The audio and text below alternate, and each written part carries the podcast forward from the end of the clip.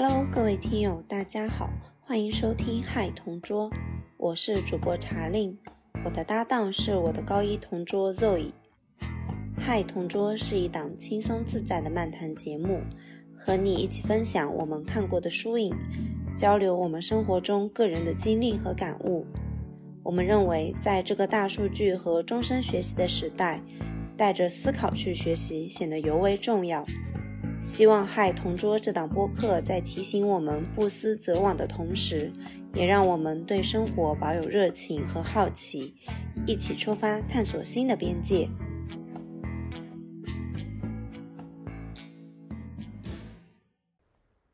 Hello，大家好，欢迎来到《嗨同桌》，我是主播 Zoe，我是主播查令。那今天这一期呢，是我应很多朋友的要求。就是让我录制一期有关阿联酋生活的感想以及体验的一期，然后我一直拖了，我现在回到德国也已经有差不多四五个月了，一直拖着，所以就跟查令说这件事情必须要在二零二四年之前要需要完结掉，所以嗯。在跨年之前，我们需要做这么一期节目。然后，为了做这一期节目呢，我们去找了这本书，叫做《走出中东》，全名是《走出中东：全球民主浪潮的见证与反思》。嗯，这本书呢是周轶君写的。我相信周轶君的话，嗯，大家也都已经非常熟悉了，因为他在很多的影视节目上，就是一些访谈节目上都比较活跃。然后我之前看过他的另外一本书，叫《中东死生门》。这两本书其实在中国是，嗯，基本上是配套销售的吧。《中东死生门》是他当时作为新华社巴以地区的唯一记者，两年间的工作和生活的见闻。那本书我是之前也是在跨年之前看完的，当时看完以后就觉得非常的庆幸，就是自己生活在一个和平的地区和年代吧。嗯嗯。然后查理，你是呃也是因为我说 才才去看了这本书，对吗？嗯，对我完全是呃 Zoe 的推荐。然后另外的话就是之前嗯我们在看那个比较政治学三十讲的时候嘛。它里头不是有提到了阿拉伯之春，然后其实我那个时候就对这个事情蛮好奇的，然后觉得有现在有一个机会可以去了解一下中东，也挺好的。嗯嗯嗯，对，是的。那你看完之后觉得这本书是有关于什么的呢？可能你可以给我们介绍一下这本书。哦，好的，嗯，呃，正式开始我们的节目之前，我还是要。请半个灵魂的假，因为我现在有一点感冒，所以我现在的状态不是特别好，脑子有点皱皱的。然后这次节目就要主要依靠我们的肉以支撑起一个半的灵魂。嗯，对，好，那下面的话我先简单介绍一下这本书吧。就是刚才肉已经介绍了，它的副标题是《全球民主浪潮的见证与反思》嘛。那我们看的这个版本是出版于二零一七年的，在这本书的前言当中，其实作者就讲到，呃，近年来地球上一些看起来安全稳定、一成不变的地方，接二连三的动荡起来。比如说，二零一零年末开始出现的阿拉伯之春，由突尼斯迅速波及到埃及、巴林、也门、叙利亚、利比亚。然而，稍微把视线放宽些，就会看到突如其来的变革不仅局限于阿拉伯地区。二零零九年，伊朗的绿色革命；二零一一年，俄罗斯人抗议普京；二零一三年，土耳其一百多座城市闹翻天；巴西数十万人上街；乌克兰总统出逃。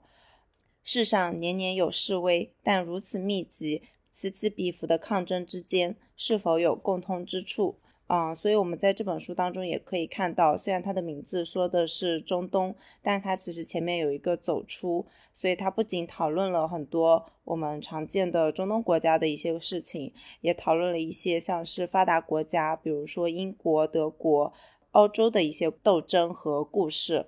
周玉君他就相当于他把这些变革串联起来，他回忆他走到的这些抗议现场，他看到的是。不是吃不饱肚子的人揭竿而起，反而是那些经济尚可的人站起来要求更多的权利。所以他认为这一轮变革是中产浪潮和信息革命的交汇，因为历史上很多新技术的出现往往是为统治者所用的，比如说铁的发现就被用来去。制造武器，扩大王的军队。但二十世纪末期出现的互联网，它的本质是反权威、反垄断，人人相连却无人掌握。虽然统治者依然能够呃实施控制并加以利用，但本质互联网就是博弈的工具。然后另外一方面，由于人群更大规模和更快速度的移动，比如说外来劳工。使得人类历史上从未像今天一样，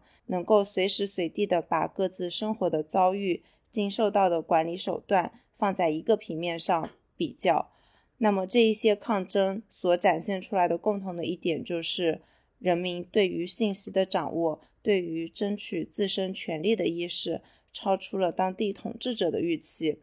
嗯。那呃，可以预见的就是未来全球不稳定的因素之一，就是飞速增长的中产阶级和落后的管制之间的冲突。中产革命本身的力道或许是不足的，因为它占据的人口比例实在是太小，而它所组成的人群也实在是呃太过不一样。嗯，但它可能是雷霆巨变的燎原之火，一旦被点燃。沿着历史、信仰、地缘、利益的裂缝，可能会烧出谁也无法预期的图景。嗯，在这本书当中收录了很多周轶君过去几年的现场访谈。他这本书并不是讲变革的原理，而是讲人的故事，是从个体的角度、命运和情感当中去听到、嗅到、看到的变革的姿态和味道。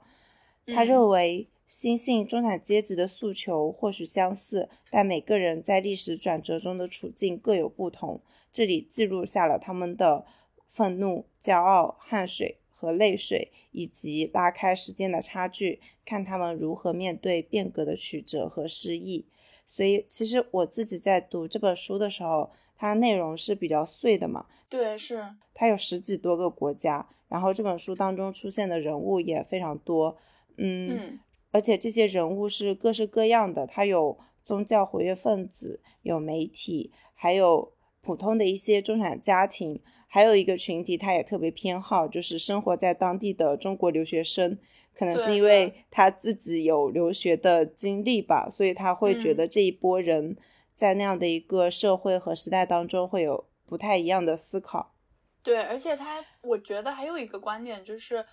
嗯，他很喜欢从一个中国同胞的角度去切入，看看为什么这个人会在这里生活，为什么他选择留在这里，然后他的感受是什么，还挺有意思的。嗯，对，而且我觉得还有很重要的一点就是，其实讲人的故事是很重要的。就是在准备这些播客的期间嘛，我也去听了一些他的播客，就是以他为嘉宾的，然后通常邀请他的都是讲中东政治的。那种主题的，我觉得就是比较政治的宏大的一些叙事，就比较容易让我左耳进右耳出。所以当我是，所以当对当我在准备的时候，我发现，哎，我听了好几期，可是当我要呃说出一点什么的时候，要记录一点什么的时候，我已经完全忘了。然后也有可能是感冒拖累了你。对，有可能是因为我现在脑子不怎么转，然后以及我可能在听播客的时候，本身就是在做一些运动或者其他的事情嘛。那相比之下的话，我觉得他去记录了很多遥远国度的普通人的生活处境和具体的思考，是让我更加能够理解和触动的。比如说，我记得印象很深刻的就是他有描写到土耳其一家人，就相当于他认识了一个年轻人叫艾明，然后。艾明和他的妹妹就邀请他去他们家做客。嗯，他们家有外婆、爸爸妈妈，然后小姨、姨父，还有艾明和他妹妹。然后他们一家人就特别的政见丰富多彩。对，就是每一个人想法都很不一样。然后他描写他们家的很多，就是很具体、很生活气的细节，我就觉得。就是非常有画面感。他说他们那一家人三代女性的装束反差极大，外婆黑头巾、褐色罩袍，在自己的孩子面前都包起头发，然后他的外孙女艾米的妹妹背心、牛仔短裤十分清凉，金色发丝散落肩头。妈妈穿一身湖蓝色连衣裙，扎马尾，出入不包头。老家来的姨妈，深蓝色头巾，牛仔寸衣，袖长松身，深蓝色长裙拖地，遮得严严实实。土耳其家庭就是这样，什么都有，什么都可以共存。父亲听我问起装束的差异，颇为骄傲地说。然后他也讲到了土耳其。这些年来的经济发展，使得人们对于命运产生了不同的选择。即使是一家人，有的到大城市发展，有的留在农村。整个国家在进步，不同人群的物质差异在缩小，但生活方式和精神世界的差异并没有消失。当他们见面时，这种差异就更明显。然后我就想到了，呃，中国。我就更加理解了为什么我们之前做土耳其那次节目的时候，很多学者说，就是土耳其跟中国非常的相似。我觉得在他们现在的这样一个他们的一种家庭相处的这种模式里头，我也看到了一些就是跟中国很相近的情况。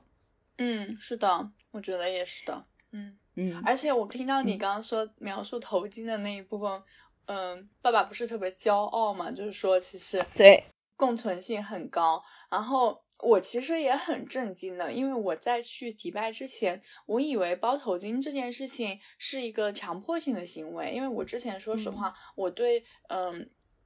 穆斯林包括他们的教义其实并不是很了解的。但是因为我在阿联酋的时候有交到一些嗯穆斯林的朋友嘛，然后其中有一个是他应该是埃及人嘛，然后。他其实也挺厉害的，他在很多国家就是游教，就是教书。嗯，他就跟我对于这个头巾的问题展开了一个很长的讨论嘛。然后他跟我说，其实他是自愿的，就其实并不是说所有人都是强迫的。当然，我接触到的样本的群体也比较小啊。我目前接触到的大家都是，嗯，如果是带的，基本上都是自己选择。然后这一点的话，在我。我第一次知道的时候还挺震惊的，就是他们的教义其实并没有说强迫他们，嗯，要把女性的所有的东西都包起来，就是其实跟我们经常听到的像在阿富汗地区的那种强迫性的统治是不大一样的。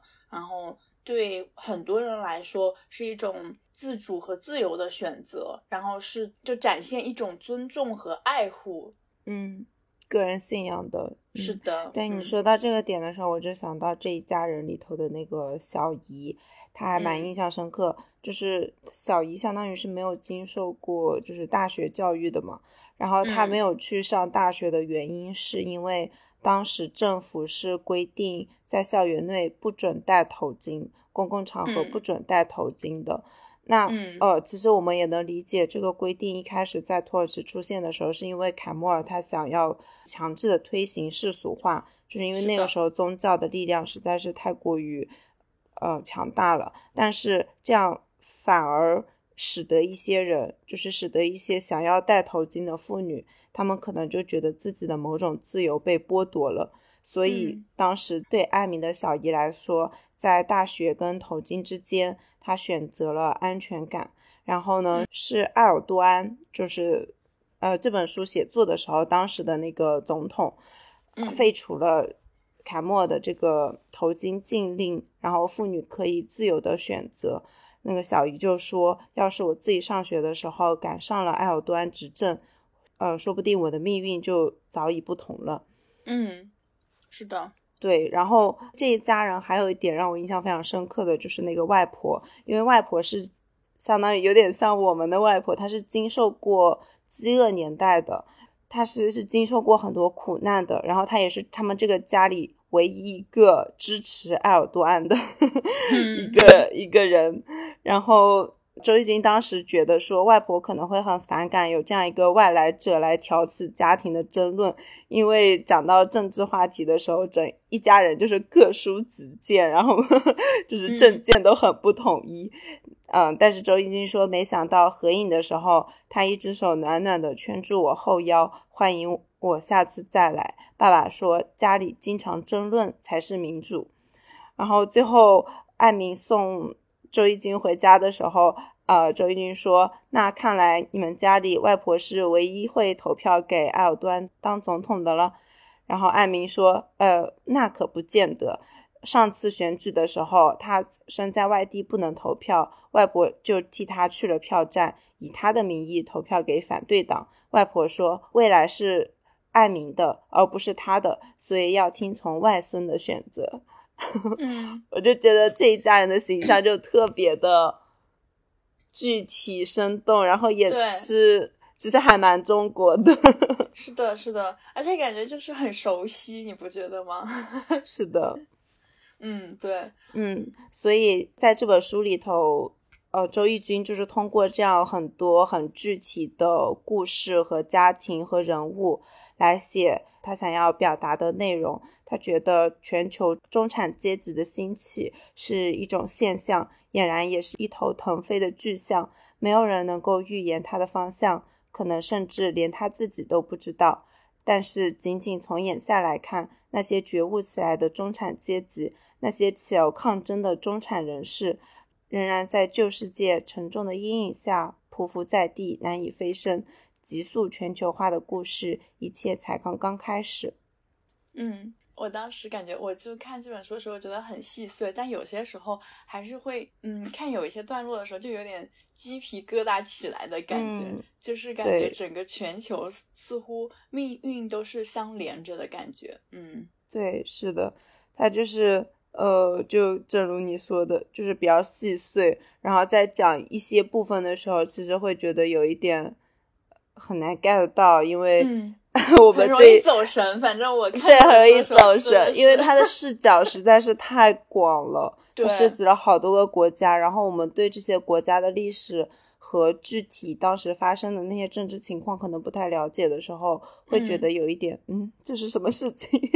没错，没错，是的。对，但是我觉得他能够写出这样的一本书还是非常不容易的，因为这本书，呃，写的故事是二零一零年前后嘛。那其实那个时候的周轶君也还非常年轻，他可能也就不到三十岁。然后他那个时候从中东开始写，呃，虽然他书里没有写，但我觉得应该是冒了很多的危险的，也冒着一些歧视。尤其是他有好几次讲到，就是街头上会有一些小年轻会有一些性骚扰的动作，因为他们实在是性压抑太久了。还有一些他去拜访的人物会因为她是一个女性而。就是有一些天然的歧视或者是不尊重的感觉在里头，对对，而且还有一些危险，因为我记得他当时呃是去巴黎吗？还是去哪个国家？他相当于跟他的应该是一个摄影师吧，两个人就先进去的，就还不跟媒体一样，其他的媒体都是后一天进去，然后由当地政府的安排下游城市一圈。然后我还记得有一个国家，我已经，呃，不太记得是具体在写哪个国家的时候，他就说那个，嗯，卡扎菲吗？是最后面其实是跟他们住在一个酒店里头的。利比亚的时候吧，嗯，应该是。对，我不记得了，有里面有十六个国家，亲爱的。对对，就是有一个，他就说全球的媒体人都住在那一家酒店嘛，然后他们推测那个卡扎菲可能也住在那一家酒店，就是把这些。全球的记者当成他最后的人体肉垫，对，哦，我当时看的时候真的是惊心动魄，对，就觉得有一点，嗯，所以我觉得他写出这本书还是非常的不容易，而且他最后虽然写的是中东与欧亚的国家，但是他其实也是在寻求自身的呃一些解答，他后记当中。提到我总是在别人的街头联想到自己的庙堂，千万里寻找大千世界的心里其实都装着一个故园。嗯，哎，其实也是因为中国确实也是中产阶级化浪潮里头最大的那一个国家了。对对，因为他我记得是在前言的时候有提到过。他说，就是在各种趋势报告里面都认同这一波全球中产潮浪花掀起的最高处其实是在中国。然后，其中欧盟安全研究所报告指出，中国的中产阶级比例在二零三零年之前将跃升至百分之七十四，居全球第一。所以说，当我们聊到新兴中产和旧制度的矛盾，然后聊到全世界中产阶级都嗯。开始要呼吁更多的权利的时候，这个在中国其实也是一个显现吧。嗯嗯，是的，对，好，好，那下面的话就请热爷来给我们介绍一下这本书的作者吧。嗯，好的，嗯，我刚刚也提到了，其实周轶君那个，我记得在《锵锵三人行》里面，他们都叫他小君君。他其实是一名非常著名的资深国际记者、时事观察员，然后他现在同时也是自己担任纪录片导演和制片人。然后就像刚刚查令提到的，他嗯，其实挺很年轻的，他是一九七六年出生在上海，所以他是上海人。然后他当时写我们。今天看到的《走出中东》，包括另外一本《中东死生门》的时候，其实他只有二十八岁，所以我觉得他非常非常的勇敢。就是，嗯，尤其是比如说他去巴以的时候，他其实是中国唯一的战地记者在那里嘛，然后他要冒着性骚扰、歧视、炸弹啊。战争的威胁，然后在每一个国家进行辗转记录这些经历，我觉得都是非常不容易的。而且我个人觉得他的嗯笔触，就像你刚刚说的，他很擅长从不同的人物里面去写政治。就我感觉他写的不仅是政治和变革，而且还有整个大时代下就是。小人物的一些故事吧，因为我们在这本书里面，因为他采访了差不多一百三十五位人物嘛，然后在这一百三十五位人物里面有跟你刚刚提到的，比如说像土耳其一家人呐这种就是普通的小市民，然后也有他在比如说我们之后提到的阿联酋，他跟阿联酋的酋长去对话，就像像这种统治者，然后还有军人，还有信徒，然后男人、女人、小朋友，嗯。成年人就各种真实故事，然后在这些真实故事下，就是嗯，去打开整个政治背景下的喜怒哀乐。嗯，我之前是看到梁文道对他的一个评价是说，他非常擅长就是用冷静客观但是有温度的记录方式来写下每一个人在历史里面的处境。嗯，我不知道你你认不认同，但我感觉还是。挺贴切的这个评价，对，嗯，然后他其实一九九八年毕业于北京第二外国语学院阿拉伯语系，其实这也是为什么他嗯之后从事中东方面的研究或者是采访的原因嘛，因为他其实是可以说阿拉伯语的。然后他在两千到两千零一年在开罗大学新闻系做交换生，后来他又在剑桥大学获得了国际关系硕士学位，然后走上了他作为嗯一名战地记者的相当于是经历吧。他在二零零二年到二零零四年期间担任新华社驻加沙战地记者，这也是其实是他关于中东死生门的记录期间。然后零六年的时候，他加入了。嗯，凤凰卫视担任时事观察员，他在此期间呢，曾经多次采访过一些中东的关键人物，比如说阿拉法特、阿巴斯、亚辛这些人。然后他在期间也获得了很多的奖项。嗯，我们比较熟悉他的就是一些访谈节目，比如说最早期的《锵锵三人行》，然后现在的《锵锵行天下》、开卷八分钟、圆桌派。然后我现在还在看他的另外一档节目，叫做。呃，第一人称复述其实是一档有关女性从女性视角打开各种话题的节目，他在里面请到了很多女性的嘉宾。我其实，在今天我们录制之前，还在听他和梁文道有一期节目，是在嗯文学 B B B 上面聊那个厌女这么一个话题，然后就是聊女性主义。对，其实嗯，我觉得。周轶君老师给我的感觉就是平时都是还挺平易近人的，然后呃，反正我还挺喜欢看他就是作为嘉宾的一些节目的。嗯嗯，刚才你讲到第一人称复数的时候，我想起来就 就要给他要帮忙打一下广告，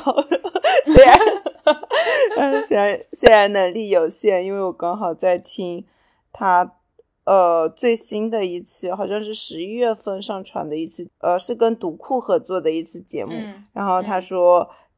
第一人称复数在优酷卫视每周三六点，因为他说他觉得流量不是很好，所以他自己也在那个节目里打广告。我就想起来，就顺便也打一下。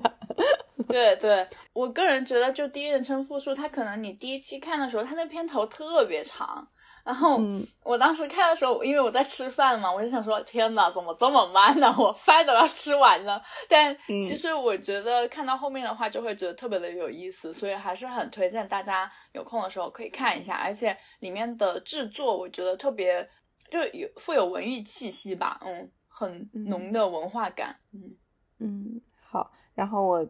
之前还看过他的另外一个节目，叫做《他乡的童年》。对对，他拍摄的纪录片，嗯，是，然后第二季也已经拍摄完成了，然后期待一下。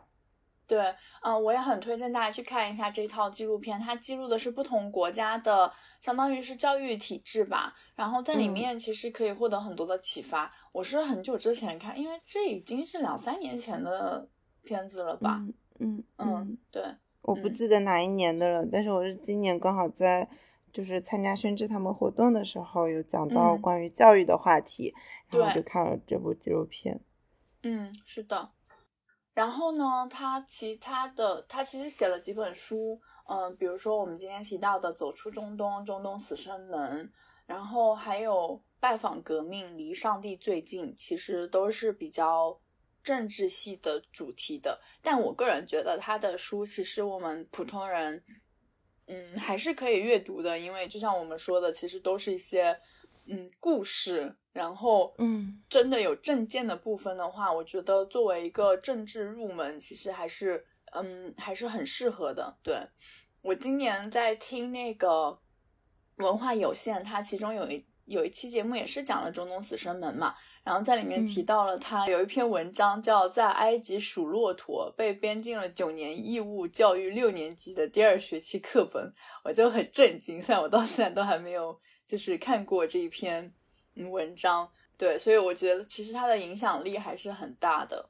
那我们介绍完作者以后呢，我想问一下，就是因为今天也说了嘛，其实想要读这本书，主要是要填一下阿联酋这个坑。那嗯，禅丽，你对阿联酋有什么印象吗？就是嗯，不管你是在看这本书之前，或者在看这本书之后。看这本书之前的话，我唯一的印象就是四个字：纸醉金迷。然后看完这本书之后，我觉得还跟我想象的不太一样。就是我第一次知道阿联酋的全称是叫做阿拉伯联合酋长国，然后它是由六个酋长国在摆脱了英国的统治之后，就是相当于是联合组成的。呃，现在应该是有七个了，因为它后面又新加入了一个酋长国。然后我也了解到，就是他们的整个国家还挺独立的，就它虽然有七个酋长，对，它是那种 联邦制的那种感觉，就是每一个国家都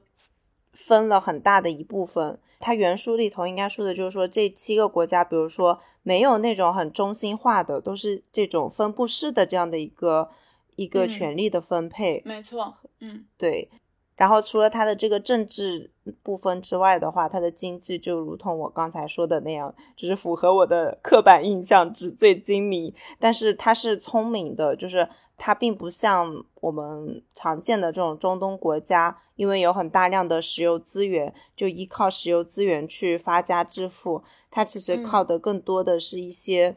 智慧，就是关于税啊，然后鼓励企业来这边。呃，置业或者是创业这样的一些行为，所以它当中有一句话提到，我是很震惊的。呃，迪拜王室从第一笔石油收入分账的时候，他就非常聪明的与民众共享，今天的迪拜是占总人口不到五分之一的本地人，不用交税，甚至不必工作，仅从雇佣 外国人的手续中就能获利。然后我就很震惊。对，是的。然后他还提到，他认为迪拜的成功归功于统治者，其实是不无道理的，因为他们就是刚才我说到的。呃，很擅长去打破常规嘛，不像我们看到的其他的那些经济体制一样。呃，这个国家的主要基调就是发展，就是快，就是我印象特别深刻，就是当时说那个，因为周一军采访的是迪拜的酋长，对吧？迪拜的酋长最后一个问题说。阿布扎比盖了一个更大的，盖了一个更大的楼，比迪拜的那个楼更高。然后酋长就冷下了脸，说：“那我就盖个更大、更快的、更高的。”嗯，就你刚刚说这个比第一的事情，我之后也会展开来讲。就嗯，真的我是见到了很多很扯的事情。嗯，对，但我觉得这种发展模式下，应该还是会有一些危机吧。嗯，是的，我觉得是的。你在那里生活，其实就可以感受到。嗯嗯，那你刚刚说的其实完全是对的。其实我在我觉得在录这期节目开始之前，必须要给大家先明确一下，像我们比较熟悉的迪拜、阿布扎比这些，其实是阿联酋的其中的酋长国，所以他们其实更加像是一个省份的感觉吧。呃，它并不是一个国家，因为很多人会觉得迪拜是一个国家。对，嗯，你刚刚也提到了，其实是有七个酋长国组成的嘛。然后，呃，除了迪拜、阿布扎比，还有沙加。沙加比较出名的呢，就是像文艺类的东西，比如说我在阿联酋期间参加的一些书展啊、灯光展啊、艺术展啊，这些所有的东西都会在沙加这个城市。然后，包括当时，呃，世界上最大的游轮书展。其实是停靠迪拜之后，也会经由沙加出去，对，所以它感觉是一个文艺流散地吧。然后像阿治曼、富查伊拉，然后欧姆古温、哈伊马角这一些，我其实比较常去的应该是富查伊拉和哈伊马角，因为他们都是在比较北部，然后呃比较靠海，然后有很多很多有意思的东西可以去。经历，所以我去的还挺多的，嗯，就是这七个酋长国，嗯。提问：他们之间相距大概有多远呢？不是很远，就比方说，我经常我去徒步，最常去的应该是富查伊拉，然后，嗯，我们一般是会开车，因为像迪拜它很多很多的，你们徒步就可以去。震惊！不是不是，我没说完呢。就是在迪拜的徒步是很辛苦的，其实是因为其实现在我说实话啊，十二月份以后我开始非常非常想念迪拜，因为迪拜整个十二月份，包括整个冬天一直到三月份。都是非常非常舒适的，就是差不多你只需要穿一件 T 恤，然后最多加一个外套就可以，然后非常非常适合徒步。就是我自己是在十二月份到的迪拜，然后七月份离开的，所以差不多在今年二零二三年期间，我其实是比较幸运的，因为今年四五月份的气温都是还可以的，所以我在十二月份到。一直到四五月份，基本上全是每一个周末都是在户外活动。我记得有很多朋友和同事都问我是不是去上班的，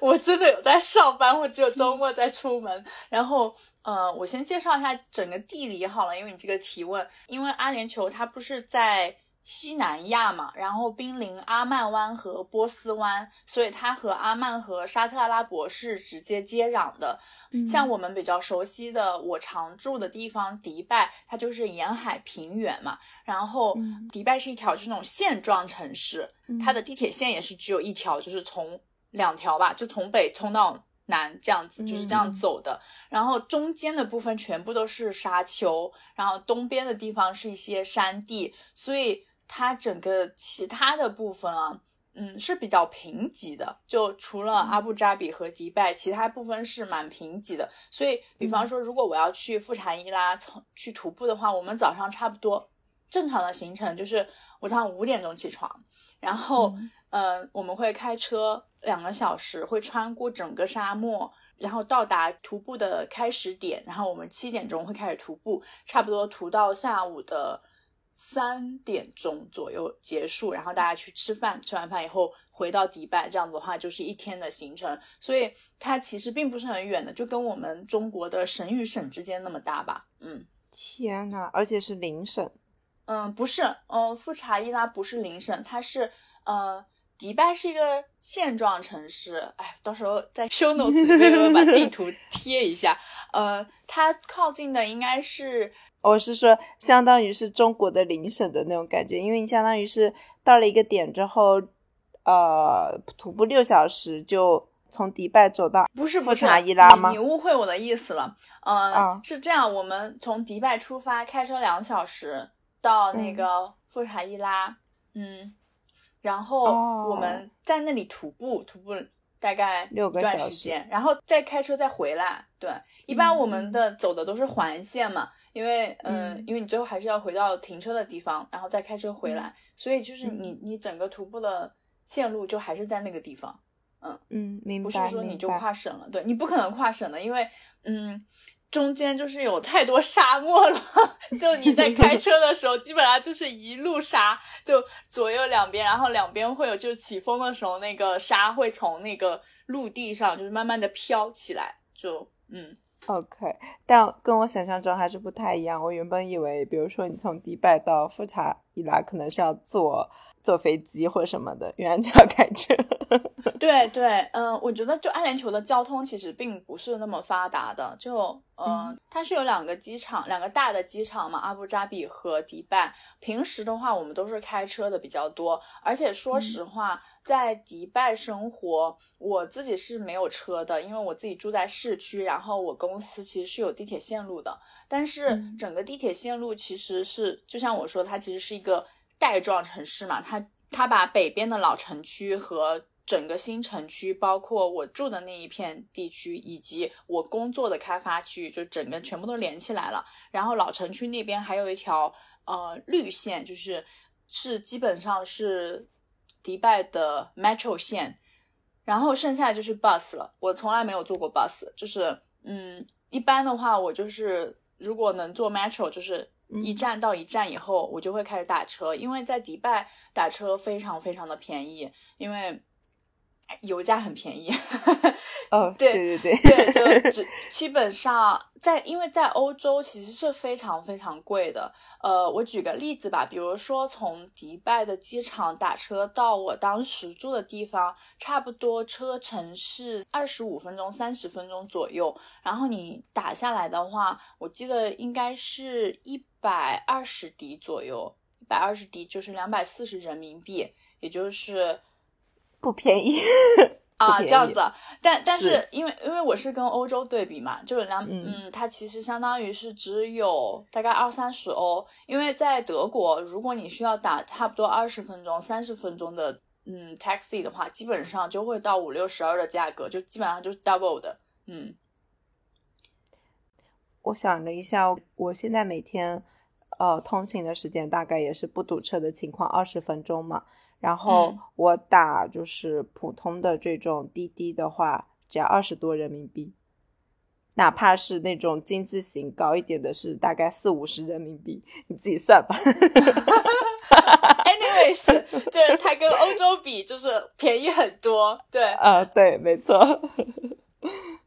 嗯。然后呢？你刚刚提到它其实之前是曾经被英国统治过嘛？它在公元七世纪的时候是隶属阿拉伯帝国嘛？因为阿拉伯地区那块地方曾经也是很古老的文明。然后在十六世纪的时候，葡萄牙就是侵入了这块地方，所以它曾经也被葡萄牙、荷兰、法国等殖民主义统统治过。然后到十九世纪的时候。就是英国还有奥斯曼帝国，就土耳其，他们也曾经在这块地方统治过。就你，因为他们就是在我感觉欧亚的那种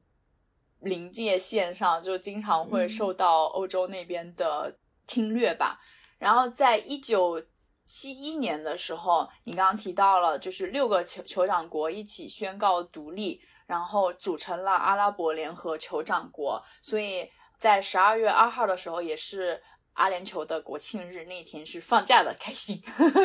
然后，嗯，一九七二年的时候，哈伊马角就随后的加入。哈伊马角这个地方，我去过两次，我觉得那里特别的。特别 nice，就是它在那块地方，就是有很多呃古建筑，就是很很久很久以前的那种呃寻迹。然后它其实也靠近海，你可以在那个哈伊马角那里就是做 kayaking 啊皮划艇。因为我当时在哈伊马角做 kayaking 的时候，我印象非常深刻，就是整个你就是在一片红树林里面，然后。它有很多很多很多的水母，就是嗯，差不多有你的手那么大，然后就整个全部都飘在上面，就白白的，然后到处都是水母。然后我在滑的时候就很害怕，就是把那个水母劈成两截。嗯嗯。然后在介绍完阿联酋的组成和地理位置以后，我觉得就是非常有必要去介绍一下它的整个人口组成。因为你刚刚其实也提到了，它的本国人口是不用交税，甚至不必工作的嘛，然后单从雇佣外国人的手续里面就可以获利。其实这跟他们的人口组成就是是有很大的关系的。嗯，比如说我我在做这一期节目之前，我其实查了一下，二零二三年之间整个阿联酋的人口组成，它其实是九点九七百万人。它差不多就是一千万人口嘛，然后它本国的人口就是我们说的 Emirati 阿联酋人，就只有百分之十一点四八，然后剩下的百分之八十八点五二，相当于我们就说百分之九十吧，全都是外来人口。其中外来人口最多的其实应该是南亚，然后还有其他的亚洲人群，然后才是西方人。南亚里面呢，又以就是百分之差不多二十八的人是印度人，百分之十三的人是巴基斯坦人，百分之七点四的人是孟加拉人，然后百分之六的人是菲律宾人，然后接下来差不多就是百分之三、百分之四的伊朗人、埃及人、尼泊尔人、斯里兰卡人，然后还有百分之二的中国人。剩下其他国家就是百分之十八，然后西方西方人的话差不多是百分之八点五，所以其实你是可以看出来，基本上我们说百分之九十的人都是外来人口在给这个国家工作嘛，贡献税收没有没有，迪拜是个人税收是免税的，所以贡献税收的应该是一些商业群体，对，然后。以及刺激的消费啊，整个所有的过程吧，对，嗯，哎，那我想提问，就比如说你以呃一家跨国公司劳务员工的身份在那边工作的话，你的税是交给你的合同所签的那个国家吗？嗯，要看你自己那个国家，比如说我自己，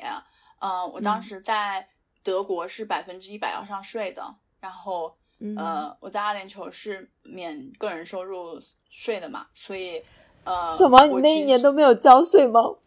我在我在阿联酋不用交税，呃，我现在就是病从什么什么金做起。嗯，但是我想跟你说的是，其实阿联酋的收入呃参差很大，比方说我们公司嘛，我们公司其实现在搬到了就是。就开发区之外吧，原先如果他在开发区之内的话，他其实还是有一些税收减免政策的，然后现在可能就不大一样了。然后在阿联酋工作，基本上。我们作为外国人是没有办法获得阿联酋的，比如说永居啊、绿卡啊这种东西的，就是你是不可能长久待下来的。然后你在这个国家基本上就只有工作签证，一旦你失业了，你就必须要离开这个国家，你就会被遣返回国。所以就是你可以想象，就是在这种情况下，劳工其实我觉得没有受到很多的保护。嗯嗯嗯。对这本书里，他也提到了，就是很多去那边务工的人，他只能一个又一个的拿那个工签，就合同期。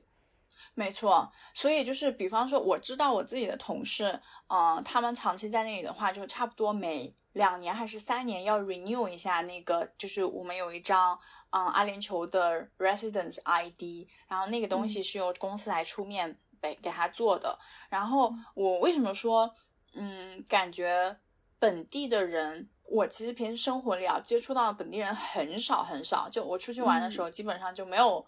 没有碰到过本地人。然后呃，我在公司里面有认识过两个本地人，嗯，因为出于阿联酋政府的规定，每一个公司必须会有。一个 quota 就是给到本地人的，就是如果你不招满这个本地人的 quota，你就不能够在这里开公司。嗯嗯嗯，所以这其实就是已经是一项优待了。嗯嗯嗯，就为本地提供就业机会。没错，你会在那边发现本地人享受的 privilege 是很高的，就是嗯这种本地人的特权，然后他们是很受保护的。相反的话，我刚刚也提到了，差不多有百分之五十八的南亚人，百分之十七的其他亚洲群体，那相当于就是百分之七十五的人都是亚洲人嘛。我看到也非常非常多的亚洲群体，基本上我在那里的感受就是，你可以从一个人的职业上十有八九判断出他的国家。我碰到过的啊，所有的呃计程车司机全部都是巴基斯坦人。就无一幸免，就可能很难得会碰到个别几个其他国家的。然后我碰到过的八成以上的餐厅服务生都是菲律宾人或者是印度人，然后包括我住的酒店的服务人员也都是他们的 manager，我记得是埃及人。然后下面的前台组成的就是有非洲的也有亚洲的，基本上就是一个非常非常。嗯，怎么说呢？就全部都是由由外来务工人员组成的一个劳动生产力的国家。然后像外卖小哥，他们在迪拜外卖的话，都是基本上是用摩托来运送的，然后速度很快。那些嗯服务人员的话，基本上是印度人比较多，我自己接触到的。嗯，所以你就可以看到，就是这些相对比较嗯底层的服务人员吧。然后包括我自己经手，我当时做过很多像房地产、机械和电机，就是那种大型项目。因为我有很多第三方嘛，然后我们公司都是请第三方来给我们，就是做一些安装，就是 subcontractor 一些合同嘛。那些人的工资，就我也看到过，是非常非常低的。就在这本书里面，他其实提到是一名菲律宾。女佣就说她不喜欢迪拜，他们的工资每个月不超过一千迪拉姆，就当时是差不多两千六百元的人民币嘛。然后很多雇主就私下给他们签订了比官方标准更低的雇佣协议。然后其实，在迪拜是没有最低工资标准的，就它不像在德国，德国现在的最低工资时薪应该是十块欧元，我我不是很记得了。我当时在。呃，本科的时候，当时是八块几，但那已经是五六年前了嘛。所以其实，在迪拜的话，如果你是处在一个弱势的群体，然后你需要务工的话，你拿到的工资水平是很低的。像那些在我们外包出去的那种承建商，他们如果你是 engineer 的话，稍微可能会收入会高一点。但是如果你就是一个，比如说接线员呐，或者是安装员呐，就差不多可能也就只有。两三千迪拉姆，也就是呃乘以二嘛，嗯，就也就四五千人民币。但是在迪拜的生活水平，其实对他们来说还是我觉得是不大够的。嗯，是的，是的，哎，反正就是怎么说呢？就你刚刚提到的那个本书里面提到的。我有时候生活的时候，就会有一种它是一个现代的奴隶制国家的感觉，嗯，就是有你处在尖尖上的那一笔那一波人，就是花很少很少的钱雇佣下面的这百分之七八十的人去干活，然后上面的人其实是最大的利益收获者嘛，嗯。哦，好沉重啊！对，是，而且我们在看这本书的过程中，无时不刻就是不再发现这种沉重，因为我们每看到一个国家它发生这种所谓的改革，其实主要就是源自于分配，主要源自于这种阶级的不平等。没错，没错。嗯嗯，好，那再聊聊你认识的迪拜的其他方面吧。嗯，你刚刚是不是有提到经济？对对，他的那个阿联酋航空公司，还有他的那个 投资属性，对。呃，其实这本书里面也有浅浅的提到，就是阿联酋曾经的支柱产业其实是采珠业。嗯，对。但是这个呢，后面是因为日本那边就是有人工珍珠培育，对人工珍珠培育的发起的话，它这个产业就有点衰落了。然后，一九六六年的时候，在阿联酋发现了石油，这块荒芜的沙漠呢，就变成一个附属的油田。所以那个时候，呃，经济上它就发生了很大的变化。但是这里需要澄清一点，就所有人。都觉得迪拜就是是靠油发家致富的，但实际上迪拜的石油储量是非常非常小的。整个阿联酋的石油储量，嗯，阿布扎比其实是占据了百分之九十。呃，不过当然也因为阿阿布扎比整个跨区就很大，对。然后迪拜的话，其实。它的富有并不是因为石油，而是因为你刚提到的，就是这种当第二名就会饿死的这种理念。所以呢，迪拜就是这个酋长国，它是比较聪明的。它最开始的时候，它就开始呃投资实业，嗯。差不多，他们在一九七零年的时候开通了运河，那块运河现在就是基本上，如果你去玩的话，你沿运河就是骑自行车就非常非常漂亮，就你两边都可以看到两边的建筑物。然后一九八零年的时候，他开始开通了海港，就是做贸易。嗯，一九九零年的时候，他推出了观光旅游。到二十一世纪的时候，就整个迪拜，我相信不管是我们中国人还是其他国家，就包括我我接触过的很多的欧洲人、欧美人都觉得迪拜就是在中东的一颗明珠，就非常的富有啊，纸醉金迷的那种那种形象吧，就真的已经是深入人心了。然后你刚你刚刚提到的像阿联酋航空，迪拜王室投资的嘛，然后还有阿提哈航空，其实是阿布扎比王室投资的，就是这两批航空公司吧，感觉就是垄断了中东很多的航线。而且我记得当时在这本书里面提到，其实这两家航空公司就是建立起了以阿布扎比还有迪拜为核心的全球航空转运的网路嘛。你之前飞土耳其应该有转机吗？呃，我有，但没有在迪拜。对，但我有那个同行的旅友，他们是在迪拜转机的。对对，因为嗯，基本上如果从欧洲飞到亚洲，很多很多航司就是航线全部都是在迪拜或者是阿联酋转机的。嗯，对，就在这本书里头也有提到。呃，在距离迪拜飞行四小时的范围内，阿联酋航空的市场是二十亿人，七八个小时内住着四十亿人，所以就是阿联酋本身的，应该说的是迪拜本身的那个地理位置，它在亚欧之间的这个占据的这个地理位置，就有着非常强的地利。对，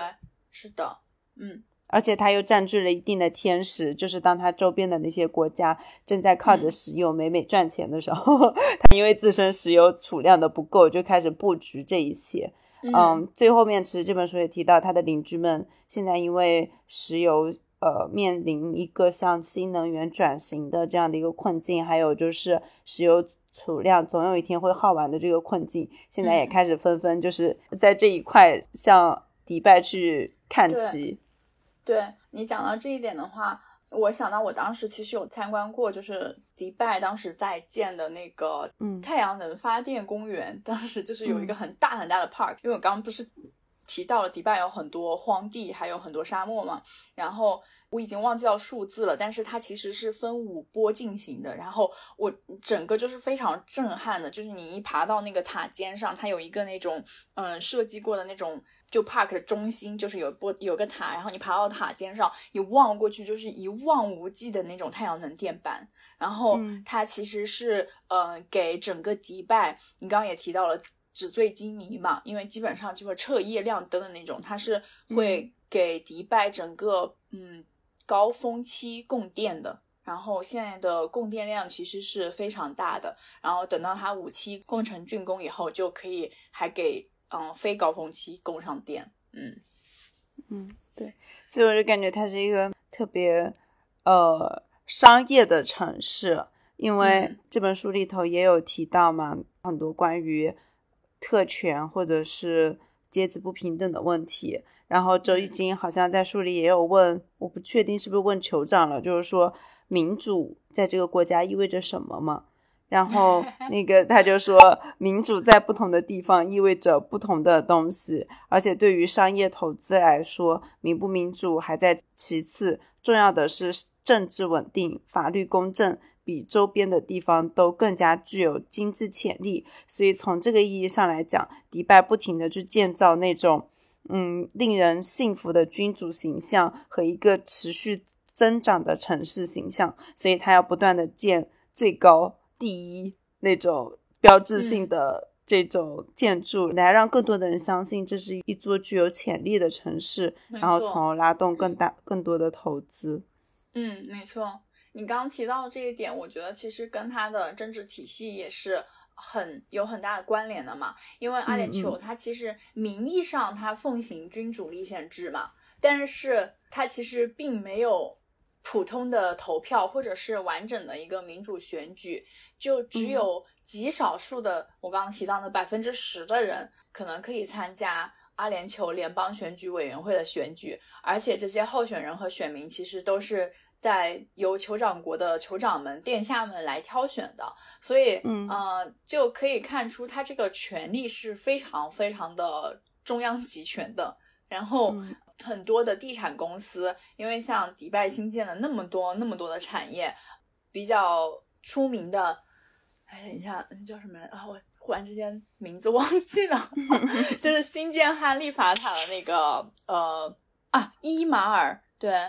就是迪拜其实比较靠前的地产公司，最最大最强、质量最好的其实是伊马尔公司，就是 Amar，就是你去你去看那个哈利法塔。嗯，就世界最高塔那个哈利法塔的展出的时候，他每一次他每天晚上会有喷泉表演嘛，然后他会在那个喷泉表演上面就是会有那个地产公司的名字，然后你从整个迪拜的规划，嗯，因为迪拜它其实是呃带状城市，它最上面是老城区，然后中间是 downtown，我们叫 downtown，然后到下面的话是。我们叫 Marina，还有嗯 JBR，JBR 的意思就是 Jumeirah Beach Residence，就是靠靠那个叫什么棕榈岛那一块，然后以及靠海岸的那一边，它其实是有三块城区的划分的。然后你可以通过在不同的城区、不同的建筑物判定，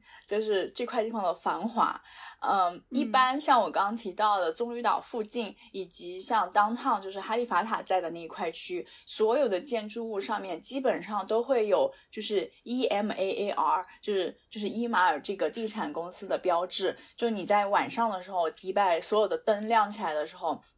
你就会发现你已经被这个地产集团包围了，然后，然后像我住的那块地区呢，就是是在伊马尔对面，然后它比较占多的地产商的话，就是 Damac，D A M A C 那个公司，就他们公司就是可能差不多次居伊马尔之后的。然后我当时看的时候就感觉很震惊，因为当时我的本地朋友在我找房子的时候，他就说你在看一个。房子的时候，你要去查一下那个 tower，就是因为在迪拜一般就是很多很多的高楼嘛，然后所以我们都是叫每一栋楼是 tower，然后你要去查查一下那个 tower 的承建商是谁。然后，如果那个承建商是比较不知名的，你最好就不要去了，因为它整栋楼的评价可能会不是很好。然后在迪拜你找房子的时候，甚至有一个网页是你可以查到不同的 tower，就是什么时候建成的，运营商是谁，然后有一些 reviews，就是你就可以去看它的评论，嗯，决定你要不要入住。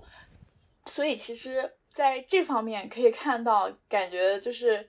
地产，嗯，基本上是。政府运作和控股的，因为这两个呃公司其实基本上都是政府运作和控股的嘛。然后嗯，他们公在迪拜的投资机构也都是国有企业，所以整个就是嗯，怎么说呢？中央计划型呃市场经济，就其实跟我们还是很像的，嗯，而且在这种经济和政治体系下的话。嗯，酋长们就是统治者，它就拥有支配国家收入的权利的。它整个发展项目的话，也并不会说受到很多的抗议啊、诉讼啊和否决。然后这本书里面也提到了，其实并没有公民团体去阻挠伤害环境的建设工程。然后，嗯，就整个发展和建设的速度会非常非常快，以及非常非常有效。对，嗯，他举到一个例子，好像就是说。呃，别的城市晚上是不能接那种国际航空航班的，但是在迪拜就是 就是 无所谓，只要你来，就是他不会去考虑说这种噪音或者说这种影响。嗯，对，嗯，因为迪拜的机场它其实是很靠北的，就是靠近老城区那一块的。嗯，我个人觉得好像。应该影响的也就是那些比较低收入的群体，所以他们在这个国家又不存在发言权，所以嗯，最后结局就是这样。对，那你觉得在迪拜有一些开心的事情吗？我们刚刚又讲到了沉重的部分。对我刚刚其实是想说，就是因为我们在介绍它的经济政治体系的时候，就会打破很多人对迪拜就是整个纸醉金迷以及非常好的一个印象。然后我在这里，其实我个人觉得啊，我每次跟朋友说，我都是觉得，如果你短期想要寻找一个地方居住，我个人觉得短期是非常非常适合的。呃，主要有以下几点啊，但现在有可能就是你会不赞同我在生活成本上这个这方面的 argument，就对，呃，我。对，首先我个人觉得，如果你选对区域以后，迪拜是非常非常安全的。但是我个人觉得，我也是一个中产既得利益者，所以我在发表我的看法的时候，可能，嗯，如果我们大家都是中产打工人，呃，可能。大家的见解会很很相似，但比方说我在接触，有时候跟那些司机聊天，跟那些呃保安聊天的话，就会觉得就是，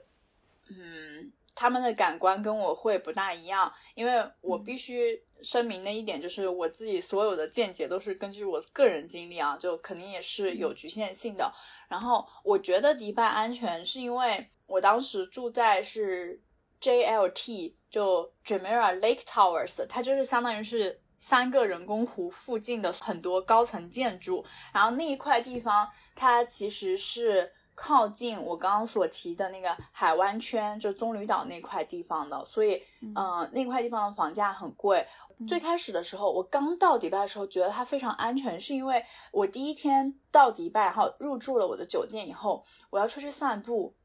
然后我在那个人工湖附近散步。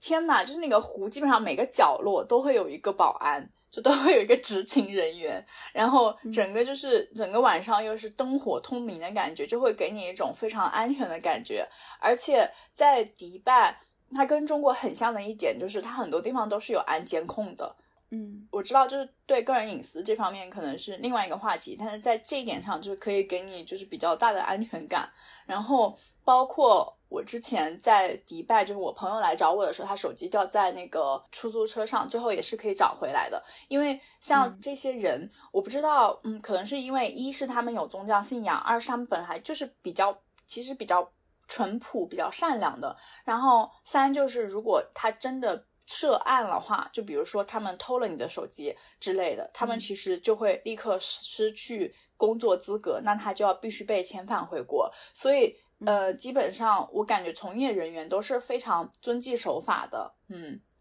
但是我自己后面通过我自己的就是长时间待下来以后，跟很多朋友交流，就会发现其实有一些地方也是非常不安全的。就尤其是迪拜，其实现在是对很多国家都是免签的嘛，然后有很多东南亚那边就是非法交易，然后走私、洗钱啊这类东西的人。也会涌入，所以经常在某一些区块会出现那种，嗯，一个人没掉就就会被拖走的那种。我传闻我也是有听说过的，所以就是它是真的是很很看区的，因为我不知道其他啊酋长国是怎样。整个迪拜是我称之为它是一个大的 bubble，就一个大的气泡，嗯，呃，你看到的是那种。非常繁华的景象，但是在这个气泡里面有很多小气泡，然后。生活比较优越、比较舒适的地方，可能就是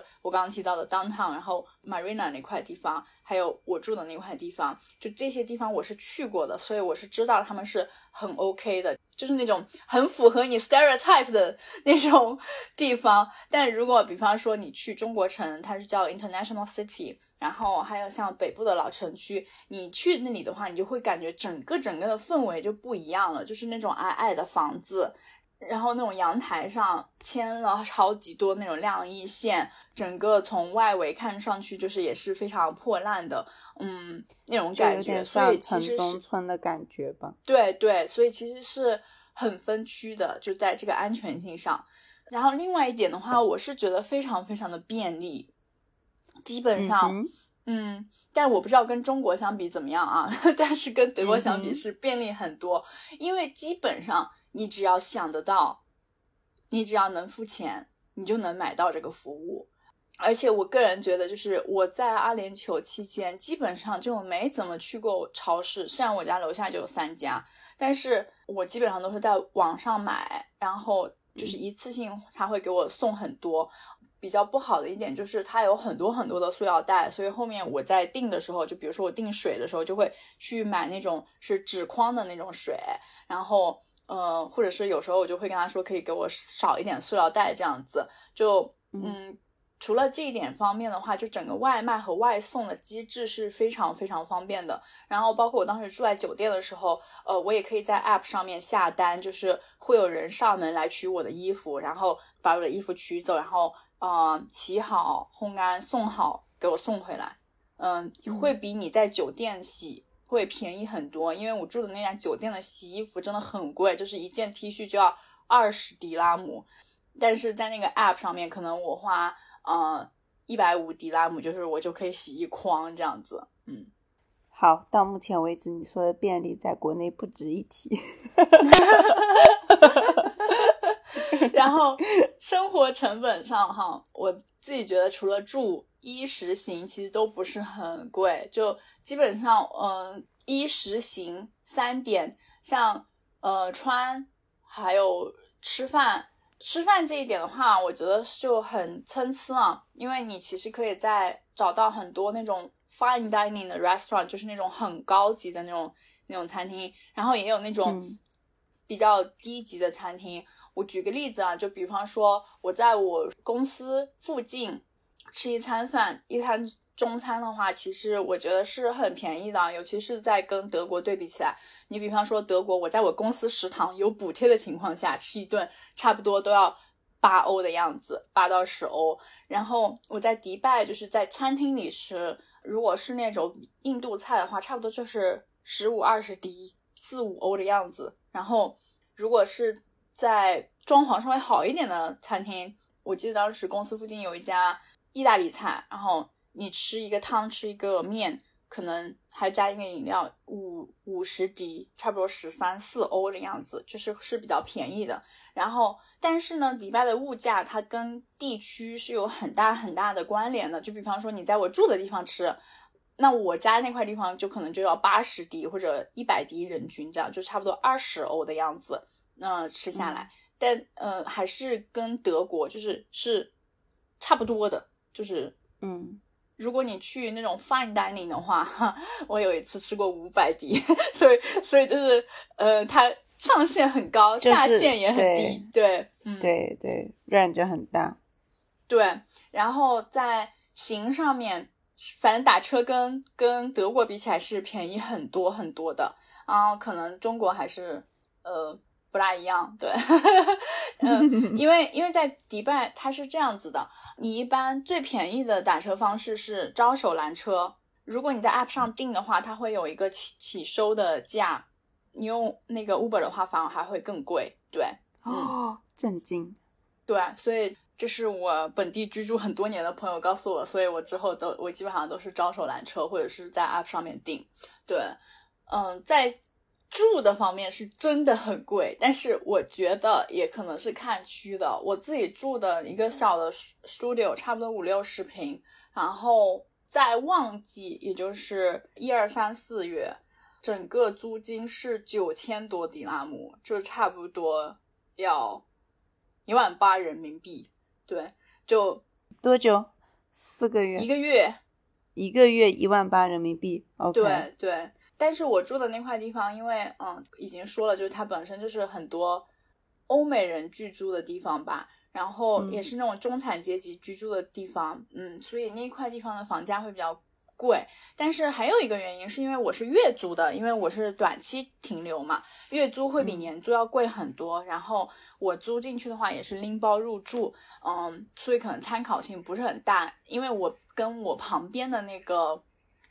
有邻居聊过天，他跟我说他在疫情期间入住，然后好像是五万六迪拉姆就可以住一年，当然他的家具什么的全部都是他自己的。所以他这样的话摊下来的话，一个月也就四五千里拉姆，就会比我的便宜很多。所以我的就是那种你在月租和年租的情况下，就会有很大很大的区别。对，嗯嗯。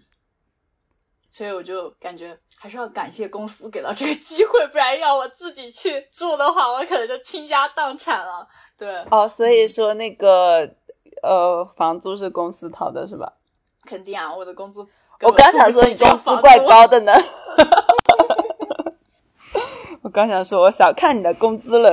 啊，真的不行！我跟你说，要靠自己的话，我就喝西北风了。对，嗯。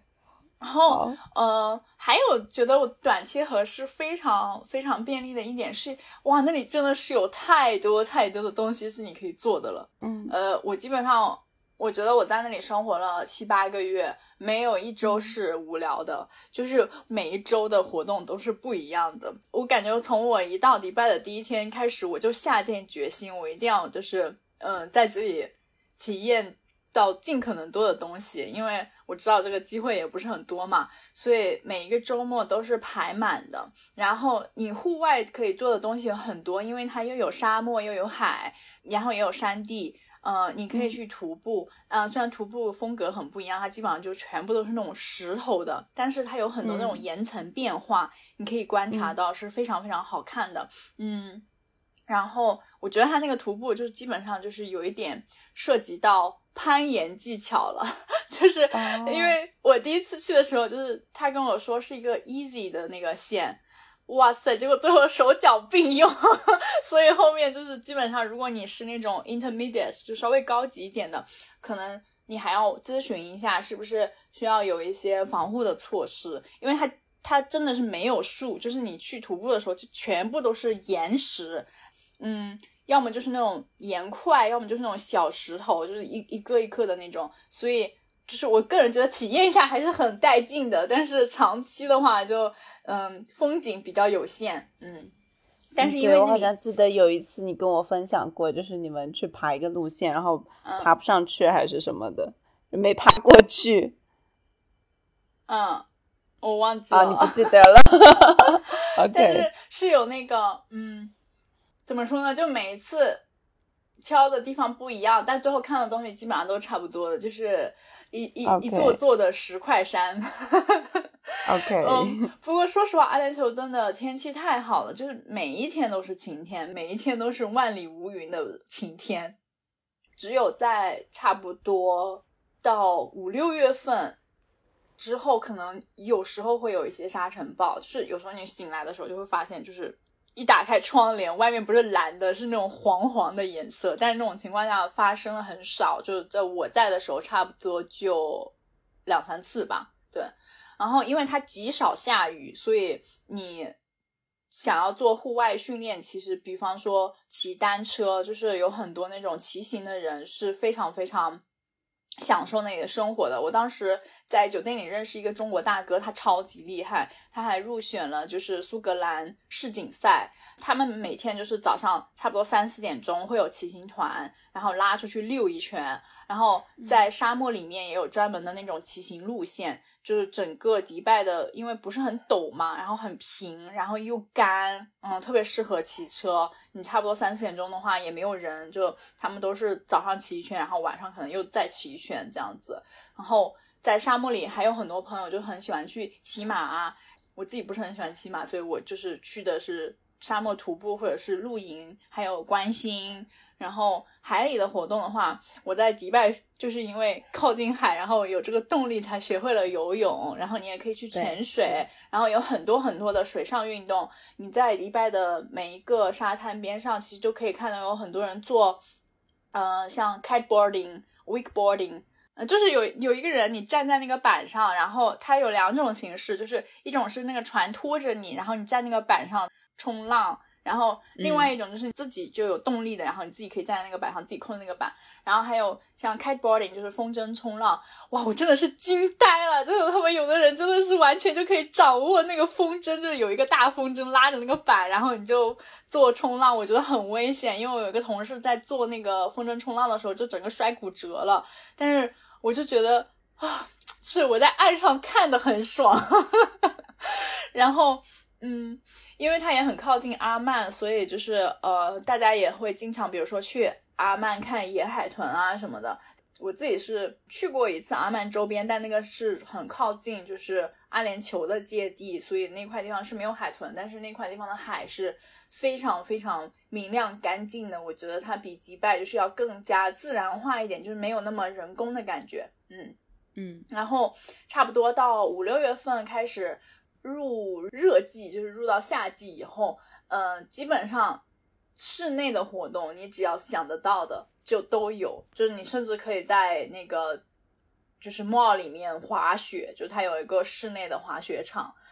然后像你想去逛街的话，就是杜拜 mall，它其实也是世界第一大 mall 嘛，就是你在那个 mall 里面你是可以下载一个 app，然后那个 app 就是会有一个地图，然后让你在那个。帽里面走，我反正在那个帽里面每一次都会迷路，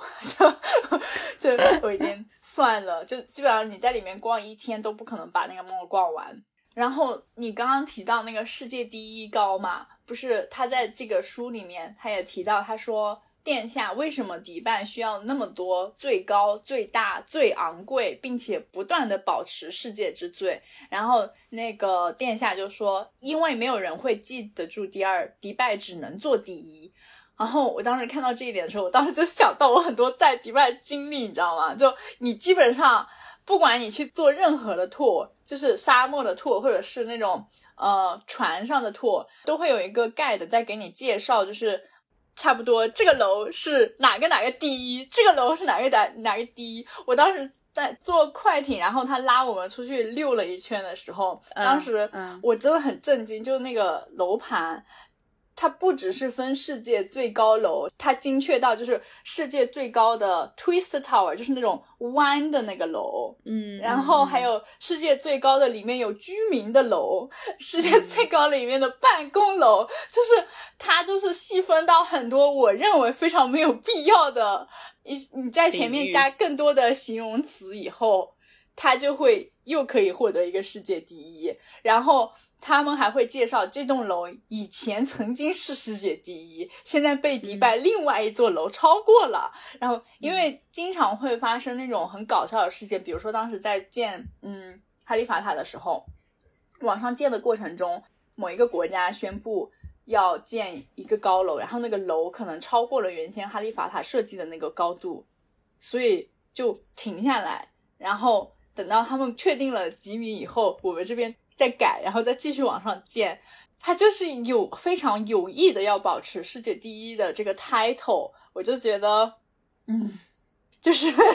我不知道有没有必要，因为我后面，因为你在那里见到这么多世界第一以后，你就麻木了，你知道吗？就比方说你在那个区里面，它有那种嗯 zip line，就是你人吊在那个钢索上，然后你从一头冲到另一头。然后它那那个那种 zip line，它就有分什么世界最长、速度最快、市区内最长，就是有很多不同的定语下不同的世界第一。所以我到后面其实我都不 care 了。但是我个人觉得这些东西对于一个人在那里去旅游一周，可能会很多人会比较在乎这种打卡。对，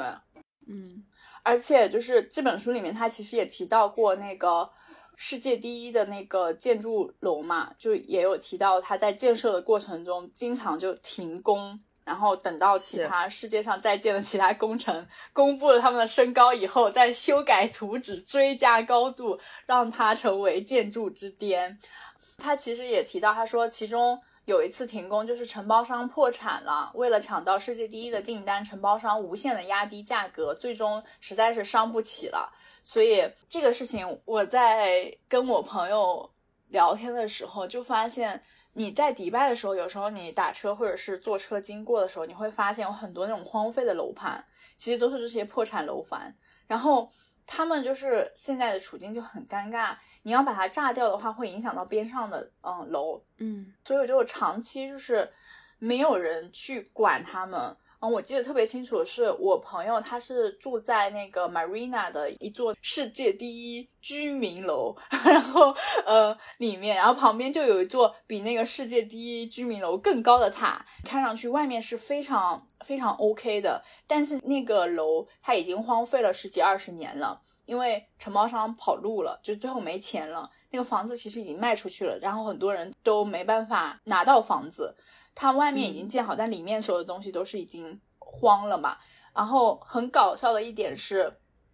政府曾经多次烂尾楼，对，就是烂尾楼。就政府曾经多次想要帮忙，就是把这栋楼卖出去，但是呢，起拍价是那个好像就是很低，就几千迪拉姆，但是都没有人去拍，因为这是一个很费钱的工程，而且它里面，因为你想，你荒废了这么多年以呃以后，这个楼它本身是不是 OK 的都。不是很确定，它底下会有一个人在那里看这栋楼，就确保有人不进去。然后晚上的时候，呃，为了配合整个那个 skyline，就整个高楼那种繁华的夜景，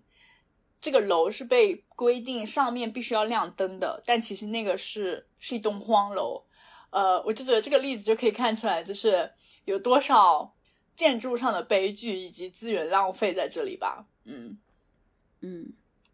你刚才讲到了绿卡的问题嘛？因为没有办法拿到那个绿卡，那你觉得除了绿卡的问题之外，还有一些其他的原因会让你就是不会想，就是你应该是不会打算在那边长居吧？嗯，我不会啊。但是我在讲这个之前，呃，我觉得这是相联联系在一起的嘛，就是好像我们刚刚介绍那个呃迪拜整个人口结构的时候。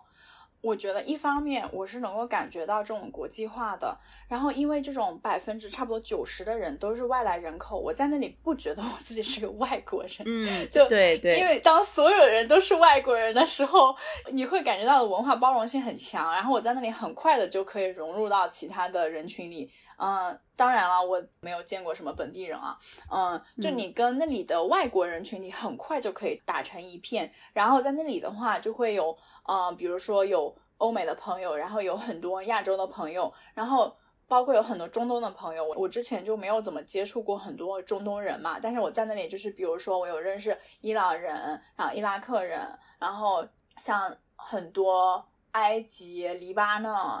也门、约旦，就这些国家。就是在那里，就是见齐了，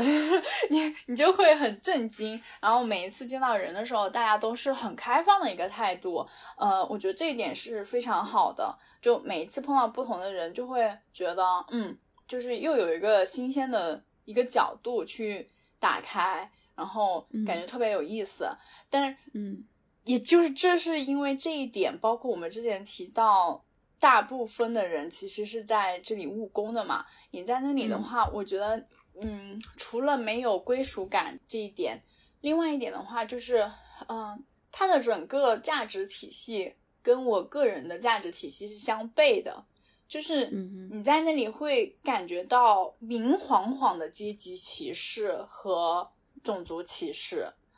我自己个人是比较幸运的，就是我感觉可能中国人在那边经商，就是。并没有受到很大的歧视。就我自己作为一个中国女性，我没有在职场上或者在生活中受到特别大的歧视。但是从我身边的朋友上，我就会觉得让我很不舒服。然后我在看这本书的时候，他当时提到，就是有中国侨胞就想要留在那里，是因为，嗯，他说吸引他们留下来的，首先是免税、物质丰富，其次是不谈政治。然后他说，那个留在那里的中国医生，在他看来，远离政治才是自由。然后另外一个中国女士，她就说她在这里找到了恋爱的自由。她说，如果我在北京，家里不会同意我嫁外国人，可是在这里大家都是外国人，在这种宽松的气氛下，我找到了我现在的爱人。她说。唯一令他不悦的是，这里有非常严格的伊斯兰教规，但大批外国妓女的存在亦非秘密，以致中国良家女性走在街头，有时也会被人尾随追问多少钱。嗯，我自己是没有经历过这一点的，但当我问自己，就是迪拜真的自由吗？就是这个书里面提到的自由是不是真的？我觉得是一点都不自由的。首先，我举一个例子，我刚进迪拜的时候，我整个人就被 shock 住了。就是我发现我没办法给我爸妈打电话，就用微信打电话，他就会说此区域内不允许打视讯电话。然后我就之后就去查了，发现其实，在迪拜，像我们这种进行的语音电话和视频电话，我记得我当时我们两个录播课的时候，我就跟你讲。我们两个是用 Teams 录的吧，对吧？对对，因为像这种微信、WhatsApp、Instagram 就这一类的 FaceTime，所有全部都是禁止的。就如果你不翻墙的话，只有国有的那两家很大的公司就指定的，然后你买他们的 package，就是你才可以打电话。然后这就是我我落地的第一印象，你知道吗？我整个人就有有点震惊。所以你就可以在这里看到，就是它的管控是很强的。因为如果你用它的 App 去交流的话，肯定都是有被监控的嘛。嗯，我自己就很。明显感觉到，就是当时我用他们的 app 去打电话的时候，比如说我想我说我想吃肯德基，然后那个 app 下面那个那个广告就会变成肯德基广告。嗯，都是这样的啦，都是这样的啦。我们现在用的也是这样的啦。嗯，对。然后也提到了刚刚就是对 Emirates 的那个保护嘛，然后对外国劳工的压榨。我自己是觉得这个怎么说呢？我当时看到这个书里面啊。当时书里面有一段话让我觉得非常的悲哀。他说：“虽然新闻报道说当地的斯里兰卡工人工作条件恶劣，自杀案例增多，但我遇到的一个斯里兰卡司机说，他庆幸有一份收入，下一代可以在这里接受教育。灼热的建筑工地上，印度工人告诉我，他在迪拜月收入七百迪拉姆，比在老家多一点。在老家，他根本找不到工作。”然后最后他在跟另外一个嗯阿联酋的人对接的时候，他就说：“没有人强迫你来，这不是迪拜的问题，这是全球化，是全世界的问题。如果成了全世界的问题，它似乎就不是问题了。”嗯，我们所有人都知道，呃，这些印巴人口，还有这些就百分之七十五的亚洲人群在这里务工。他们受到的待遇是不公的，就是我觉得是所有人都心知肚明的，但是没有人就是反抗，因为它就是一套运行的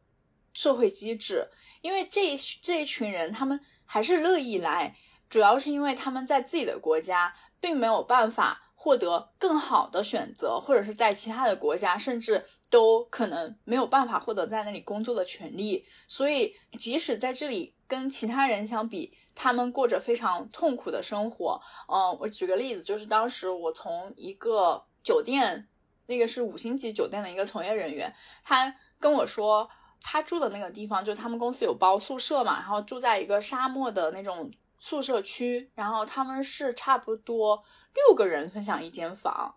但是他还是会愿意住在那里，是因为你想公司都包吃包住了，然后他他基本上省下来所有的钱都可以打回家，或者是支持自己的家人。然后我听过最夸张的案例，就是在老城区，就是那种小小的可能二十平的房子里面住十多个人，嗯，就是那种上中下那种三铺，然后所有人都挤在一起。其实我觉得他们就生活在这里。你说真的有生活质量可言吗？是没有的。他们其实只是想要活下来，然后能够拿到更多的钱去养育自己的家庭。嗯，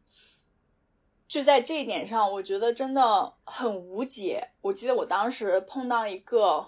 嗯，他是印度人，但他拥有英国国籍，然后他当时就跟我跟我说。一开始大家不知道他拥有英国国籍的时候，可能会对他有一些就是嗯歧视在里面。然后知道他有英国国籍以后，首先薪水就不一样了，另外一点的话，就是他就会觉得他自己的这个 identity 就是这个身份，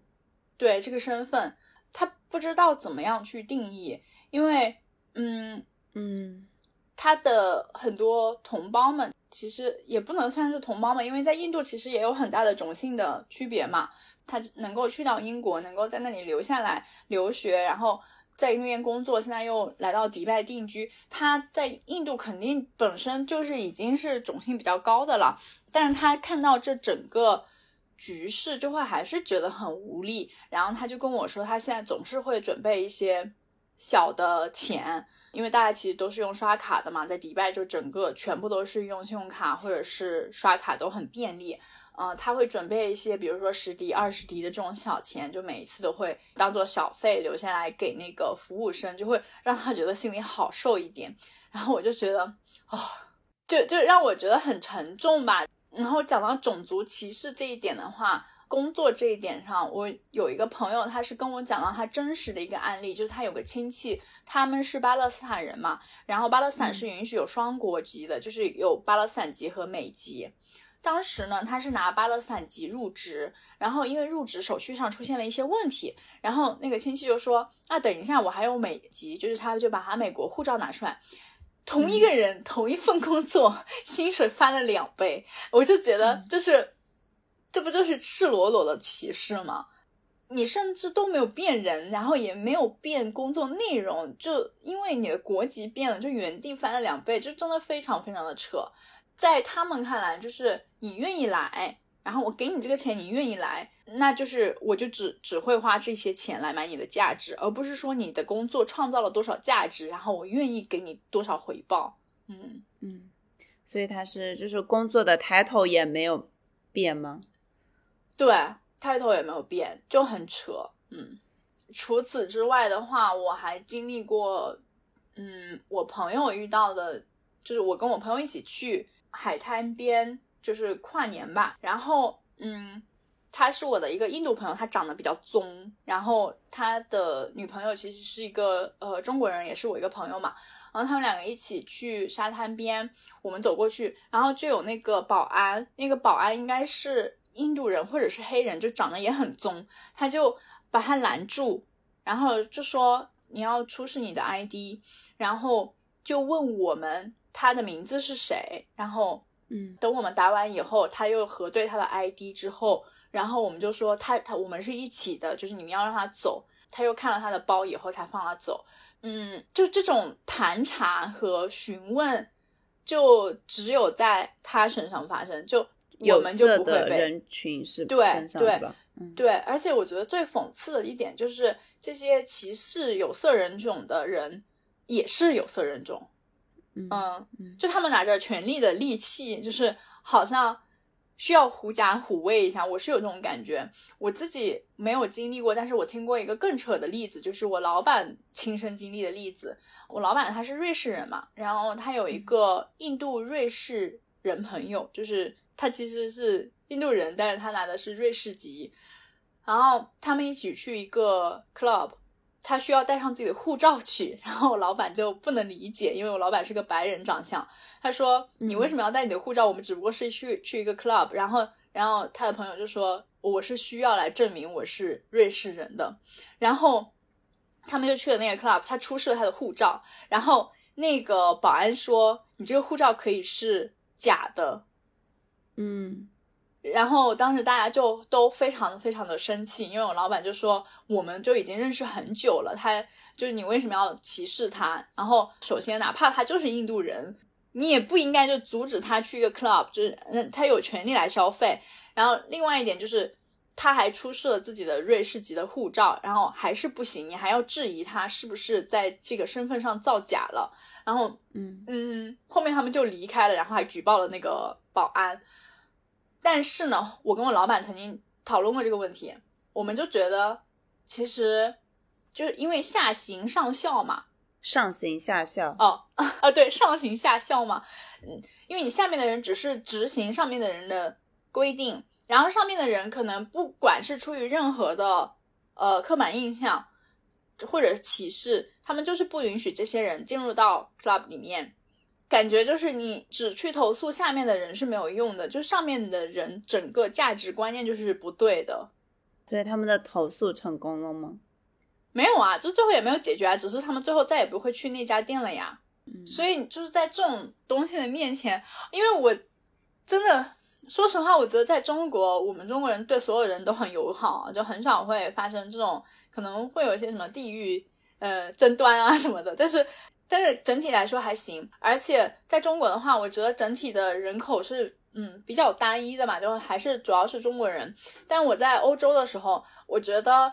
所有人至少从表面上还是。还是尊重其他种群的，就肯定是有一些种族主义的分子，但是从表面上，大家都是整个社会的核心体系和追求是想要追求一个大家都是一个公平的环境的。但是我觉得在提派这这件事情，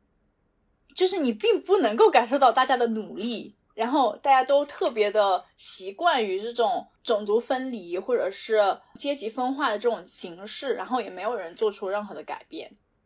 然后说实话，你在里面就是温水煮青蛙煮久了，你就习惯了，我就觉得非常的可怕。然后这一点就是给我带来了我觉得比较不舒服的一点吧。然后这也是我觉得呃我不会想要在那里长期待的原因。我觉得其实蛮奇怪的，因为我们通常讲到一个区域，它是比如说经济比较有活力的时候，我们通常可能会想象它是一个没有这么多。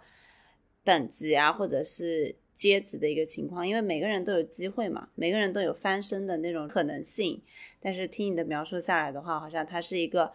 啊，经济上看起来是有这种可能性，但本质上还是一个非常呃封建的一个框架下在运行的这样的种它这种可能性是分阶级给到不同人的，就好像我说，你基本上可以从他从事的职业里面就可以判断出是什么国籍嘛。嗯，我觉得就还挺，嗯，让我觉得挺难过的吧，这一点。嗯，然后另外一点就是关于男女平等的这个问题啊，我自己是比较幸运，我没有经历什么歧视。包括我当时被派过去的时候，我老板也跟我说，他说：“你确定你要去迪拜吗？”然后他说：“我其实有点担心，因为这个男女的问题。”我当时就觉得。我反正不想要待在德国，你就放我去吧。然后，然后我就去了。去了之后呢，就觉得比想象中的好，因为我在我们公司啊，是可以看到是有一些，比如说我老板，我直属老板是瑞士白男，然后他的老板是埃及女老板，所以就是你会发现，这个在领导层其实还是有女性的力量在里面的。然后我当时就会觉得还挺欣慰的。然后我印象特别深刻，是因为我们平时经常会有跟，比方说像，嗯，我们整个中东是一一块，相当于是一个共同体吧。然后我们经常会跟那个沙特阿拉伯，然后还有像巴基斯坦、埃及、卡塔尔的同事有交流。然后像埃及，埃及的领导就是也是一个女领导，然后其他是。男生比较多，我不得不承承认，还是男性占主导地位。但是女性也是可以看到他们在领导，嗯，比我想象中的好。因为我听说的就是很多女生是不能工作的嘛。然后这一点其实也得到了证实，是在跟我沙特阿拉伯的同事交流的时候，就是沙特阿拉伯同事有一个 组有一个女生，我觉得特别喜欢她，就她也是每次出现的时候都是穿着全黑，然后绑着头巾，但她整个人非常有活力。她的爱好是举重，就但她只有很小很小一只。然后她就跟我说，几年前，嗯。沙特阿拉伯最近开始开放了嘛？就是它整个，它以前是很严格的那种教义，但是现在就慢慢的开放，慢慢效仿迪拜，嗯，开始营造一些新城，就是有一些新的计划，就是感觉有点类似于改革开放的那种状态在里面。他们以前女性是不能工作、不能够开车的，然后她能够开车才是几年前的事情，但她就很骄傲，因为她整个人就那种，就那种很。呃，很敢做敢为的那种风格，对。然后他就跟我讲了很多事情，他就说他想要留在沙特，然后他希望能够看到自己的国家就是在男女问题上就是越来越平等。然后，嗯，我自己没有怎么经历过，但是我有一次在沙漠里跨年的时候，就是那那次是我算是碰到本地人比较粗鲁的一面吧。就本地人其实呃，他们在阿联酋是允许有超过一个妻子的嘛。然后你去帽里面看到的时候，经常会中间有一个穿白袍的男的，然后两侧就是女的，他们都是那种黑袍女生，然后。他们的黑袍上可能会有一些就是那种 bling bling 的钻，然后会背很名牌的包和穿名牌的鞋子，这样子就感觉是一个我的刻板印象。然后在沙漠跨年的时候，就有这么一家人。呃，就可能应该是两个妻子，然后一个男的，然后还有小孩在那里。然后因为沙漠里超级黑，我们就只知道这大致的方向，所以我们就误以为他们待的那块地方是我们的朋友，我们就会打招呼了。结果那个男的就冲到前面。然后，嗯，就直接开始骂我们。然后他也不怎么会说英文，他就说 “go”，然后 “women here, kids here”，就这样子。然后就是 “go away”，就这样子，就一直冲我们喊。然后我当时就想说，我不也是一个 woman 吗？你真的是你喊什么喊啊？真的，我觉得他就是那种本能的要保护自己的女人和孩子，就是不在外人面前就是展露，嗯，那种感觉。嗯，我觉得这不算是一种歧视，但是让我很不舒服。嗯，我记得你有一次就是分享过，呃，因为你不是在迪拜学的游泳嘛，然后有一次你本来是计划去游泳，但是因为你的游泳搭子没来，然后你就是放弃去游泳了，因为你觉得那个游泳教练的眼神就怪怪的。对，因为我那个游泳教练他其实是一个印度人，但是他其实平时都是很正常、很善良的一个人，然后也是也是我一个朋友推荐给我的。嗯，我平时是跟就是呃一个中国朋友一起练，然后是两人课，一对二嘛。差不多到第三四节的时候，那个朋友因为他很忙，就长期在国外出差，他就没有回来，所以我有一次就跟他单独上了课。但是呢，他就对我动手动脚，就是我明显会不舒服。他会碰到我的一些比较敏感的地方，比如说腰，还有胸部，然后还有就是我都不知道是不是自己的错觉。我当时觉得他下体都已经贴到我了，就是顶到我了已经。然后我就跟他说，我就说这是不行的，我说你现在让我非常的不舒服。然后因为当时我其实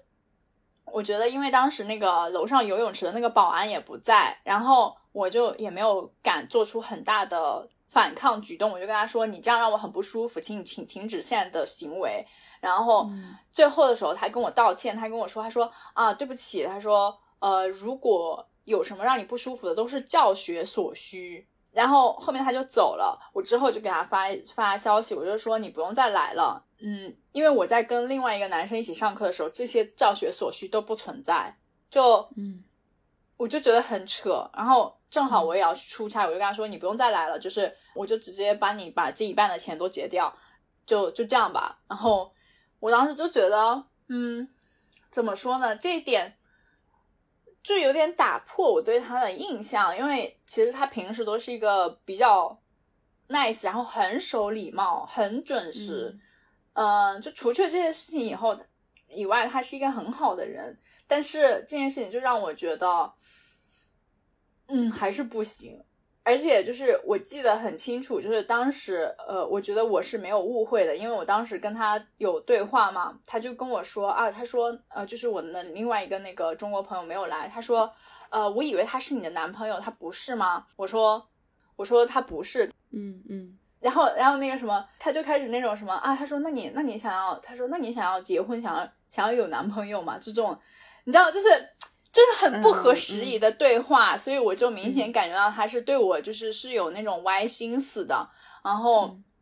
嗯，我当时就觉得非常的恶心吧。然后这一点其实我在另外一次跟我朋友，是我有两个朋友来看我，然后呃，我们一起去一个朋友邀请的一一个那个 club，就是类似于那种有请来那种比较著名的 DJ 在放音乐，然后。那个活动它还是卖票的，就是还是分区票的。然后我当时是从我朋友那里拿到那个票，然后，嗯，这里还有一点要讲，在迪拜所有的女生，感觉它是有一个特权的，但是我个人觉得这个特权是用我们的色相以及性别来换取的，也就是你基本上去所有的 club 还有 bar，女生都是免入场费的，男生是要卖票的。嗯嗯，然后，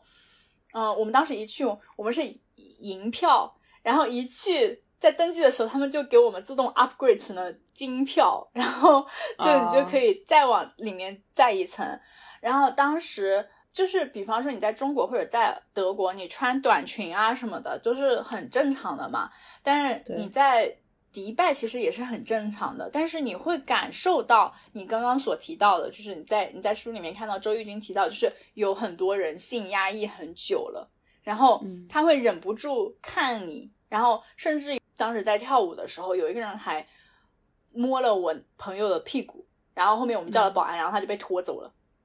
然后我就觉得就是很扯，就是在一个卖票的环境下，就是有保安的环境下，然后还有人非礼你。就是，嗯，很夸张。然后在迪拜的话，一般你出行的时候，你穿的跟在中国或者在德国一样，是没有人看你的。但是如果你去，比如说刚刚我说的其他的酋长国，像啊，尤其是像阿吉曼，就是阿智曼，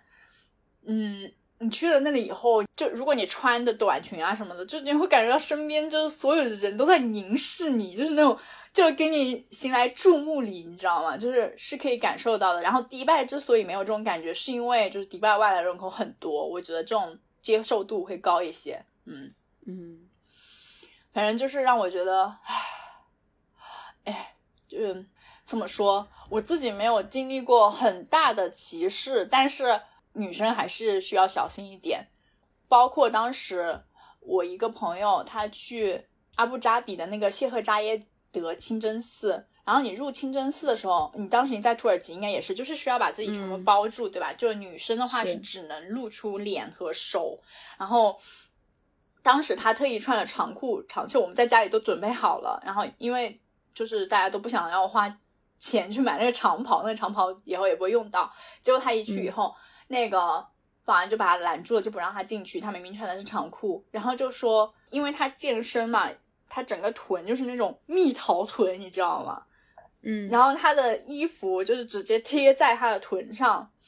但是每一条裤子其实都是这样子的，就并不是说他特意穿的那条裤子，只是因为他这身材太完美了，你知道吗？然后那个保安就死都不让他进，就说你不行，你就算穿你穿着长裤，但是你这个你这个屁股不行。然后，然后我我朋友就非常崩溃，他说我屁股本来就这么大，你要我怎样？然后最后就还是。迫使他去买了一套那个阿拉伯那种长袍，就是从头到脚一个柱子包下来那种。嗯，当时他回家的时候就非常非常非常的生气，我也可以理解的。而且他当时还跟我说，他注意到了一点，我自己之前去阿布扎比的时候都没有注意，就是在那个阿布扎比的 bus 站，就你一下车你要去上厕所，然后嗯，女生厕所是在 bus 站外的，男生厕所是直接在 bus 站里面，女生是要。走出来还要走个几百米才才有那个厕所站，然后他当时就觉得也很不爽。我觉得这是很小的事情，但是其实可以从这种小事情里面看出，嗯，整个女性群体的地位吧。嗯，是勾起了一些不友好的回忆。嗯，对，就嗯，怎么说呢？这些东西虽然我自己没怎么经历到，但是在我身边的朋友上看到，我就觉得。呃，肯定也不是个案，对，嗯，只是我只是呃那小部分幸存者而已。而且我经历了我那个游泳教练的事情以后，我也觉得，呃，让我觉得女女生在这个社会上真的是很难，对，嗯，所以就是从这一点上，我是觉得我不能想象就是长期居住在阿联酋的，就不管是从整体的阶级，然后还是从。女性的待遇上，就我是不能接受的。然后另外一点就是，我是一个很喜欢大自然的人。就他们虽然有海，然后有沙漠，但是大部分的地区就是，嗯，会给你一种很虚假的假象，因为它整个都是人工造的嘛。包括我住的地方是人工湖，然后你出去看到的人工岛，然后 人工建的。各种建筑，嗯，你很很少有那种生机的感觉。我当时去阿莱因，嗯，晚上去那边看，就是那种环山盘游的时候，很扯的是，就是我我会看到，就是大家会有人就是往那个山上贴那种绿色的草皮，就是把那个秃的山就改造成一座绿山。我当时看到的时候，我就觉得又滑稽，然后又荒诞，嗯。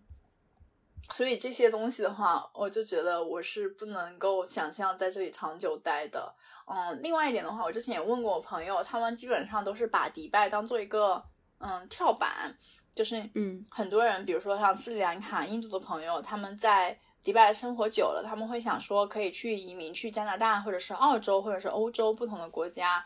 相当于是一个中转站吧。然后迪拜其实，嗯，包括阿联酋这整个国家，虽然不小，但是也不大，然后能做的事情很多。但是他们跟我说，因为我是在那里待了七八个月，所以觉得能做的事情很多。但是你待在那里超过一年两年以后，那些事情你基本上都做过了以后，你就会觉得无聊了。嗯，所以我最后得出的结论就是，我非常鼓励大家去那边看一看，或者是。短期的住一住，然后认识一下当地的人、当地的风俗民情，因为就是通过认识很多像穆斯林的朋友，包括中东的朋友，就会发现，嗯，他们所所信仰的教义其实是有一些不同的，然后每一个人习惯也不一样，有的人他们会日出日落时候都参拜，有的人就不会，然后有的人会戴头巾，有有的人不会，嗯。他们有很多选择，然后有很多嗯派别，然后也跟他们的出生、跟他们的家庭经历有很大的关系。我也有朋友，他是不想要信教，然后再反抗自己的父母的。嗯，就是每一个都是鲜鲜活活的人吧。所以，其实我在阿联酋住了这么长一段时间以后，我觉得大家需要给嗯这个群体一个机会吧。我觉得很多人在不了解这个群体的时候，听到穆斯林或者中东的时候，就很自然的会联想到被世人很大的报道的那些恐袭啊、恐怖主义啊那些话题。但其实，嗯，他们每个人都是不一样的，然后他们每个人其实和我们一样，就是都有自己的想法和信仰。然后，嗯，希望大家在碰到穆斯林的时候就。先不要先入为主的给他们下定义，而是说跟他们相处、跟他们交流，给到这么一个机会，然后嗯，去体验了以后再做决断也不迟。嗯嗯，那我们今天就差不多结束这一次节目吧。嗯，然后在节目的尾声的话，其实还想说今天。先首先感谢肉姨给我们分享了他在阿联酋的一些经历和见闻，然后其次我也想说，其实走出中东这本书不仅仅有阿联酋，它本身的故事也是非常的精彩。我印象比较深刻的就有埃及和伊朗的部分，就埃及的部分，它讲到了跟你刚才想表达那个很像，就是当一个国家面临危机的时候，它的这一层中产阶级，不管是王权还是他们内部的共产主义，还有伊斯兰教，甚至于基督教的女性，都在试图去给他们国家的未来找一个发展。然后他们也建立起了非常纯洁的友谊。那一章节其实我看的还蛮感动的。对。然后还有像伊朗，就是。啊，它里面有一首歌，我觉得特别有意思。他说：“如果我们没钱，打倒美国；如果我们吸毒成风，打倒美国；如果梨树结不住苹果，打倒美国。”就是我们会看到很多正在发生的，然后和我们一样的，对于自己的祖国抱有很多很美好的期待，但是可能短时间内他又没有办法实现。那么这样的人，他们在。给自己找出路，也在给未来找出路的这样的一些故事。嗯，反正最后就是，其实我觉得作为我们自己吧，还是希望我们在看到不同的生活啊、制度啊之后，可以重新建立和认识我们自己心里的一套生活方式，也是跟那个作者呼吁的那样子吧。就是他说。反正是千万里找寻大千世界的，就心里其实都装着一个故园嘛。就希望还是可以抱着一个比较包容的心态，哪怕这个世界现在并不是很好，但是也可以一个比较包容和积极的心态去看。然后我相信，如果每一个人都非常努力的去生活，嗯，最后这个世界会发生一些美好的转变。嗯，是以交流的方式，以看到对方的方式。嗯，对。